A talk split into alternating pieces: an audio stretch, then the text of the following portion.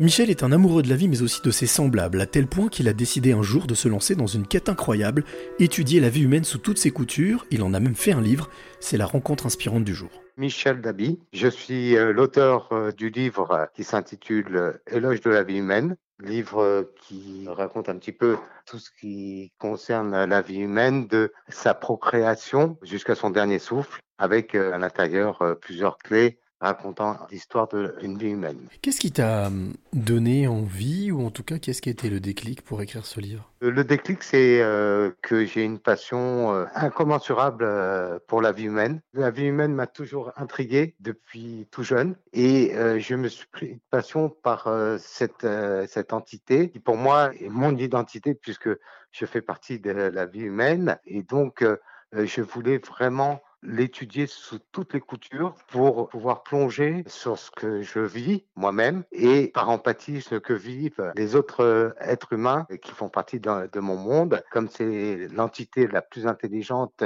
qui existe dans l'univers que nous connaissons, euh, puisque les animaux sont des êtres vivants mais qui n'ont pas la parole, qui n'ont pas l'intelligence. La vie humaine est vraiment ce qu'il y a de plus compliqué, mais en, en même temps de plus infini qui existe et j'ai voulu l'étudier vraiment de fond en comble, en partant de la procréation jusqu'à la mort, essayer de fouiller euh, et de voir euh, qu'est-ce qui nous anime pendant toute cette vie. Quand tu dis l'étudier, comment tu t'y es pris? Comment ça se passe? Étant passionné, mais vraiment passionné, comme d'autres peuvent être passionnés par des sports ou l'astronomie, etc. Moi, c'est une véritable passion que j'ai pour la vie humaine.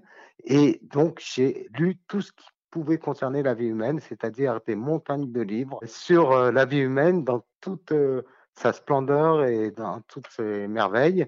Et donc, ça m'a fait plonger, euh, bien sûr, vers les philosophes de l'Antiquité, Aristote, Platon, etc., mais aussi des philosophes contemporains et les philosophes de tout siècle qui ont été très intéressants. Et donc, je, je me suis plongé dans euh, leurs euh, livres. Je prenais des notes à chaque fois que je lisais un livre. Ces notes se sont accumulées, accumulées. Au départ, je voulais pas en faire un livre, mais ça donnait des centaines de pages de notes, de réflexions de ma part et euh, l'observation que j'avais de mes contemporains. Tout ce mélange m'a fait découvrir plein de choses que j'ai voulu partager et que j'ai voulu écrire euh, dans un, livre pour que ça soit partagé en même temps ma réflexion. Et donc euh, voilà ce qui a abouti et ce qui a enfanté de toutes mes lectures et mes réflexions. Tu parlais tout à l'heure de, différentes clés que tu as, pu trouver dans, ton justement dans ta quête. Mm-hmm. Parmi toutes ces clés, quelle, quelle, quelle a été celle qui t'a le plus touché ou étonné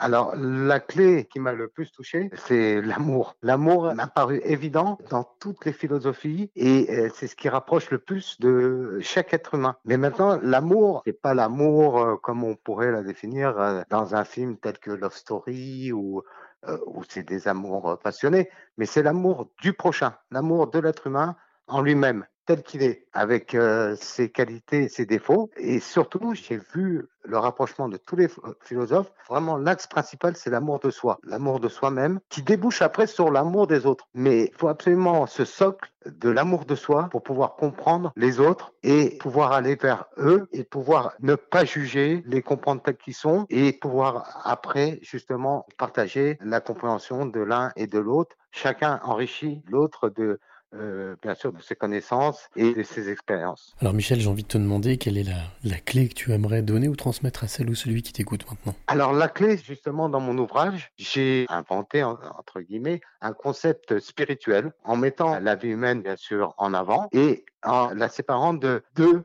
entités l'entité physique corporelle que nous voyons tous avec nos yeux et l'entité spirituelle. Et sur ces deux entités, ma clé, ça a été de trouver au niveau de l'entité spirituelle cinq sens. Comme nous connaissons les cinq sens physiques, ces cinq sens viennent renforcer notre entité physique. C'est un concept qui a été mis sur pied par Aristote il y a 2300 ans. Et depuis, rien n'a été fait en complément. Donc, je me suis penché sur l'entité spirituelle et, je me suis dit, si l'entité physique a cinq sens, l'entité spirituelle doit être définie par cinq sens qui seront des béquilles pour nous et qui sont des béquilles pour moi chaque jour pour affronter toute situation qui se présente à nous. Je ne vous cache pas que c'est grâce à ces cinq sens que ça me permet d'avancer tous les jours et, dès que je suis confronté à quoi que ce soit comme problème, etc., je fais appel à un des cinq sens spirituels qui m'aide beaucoup et que j'appelle même des béquilles parce que dans la vie de tous les jours, c'est très utile. Ce complément des cinq sens spirituels que je développe dans mon ouvrage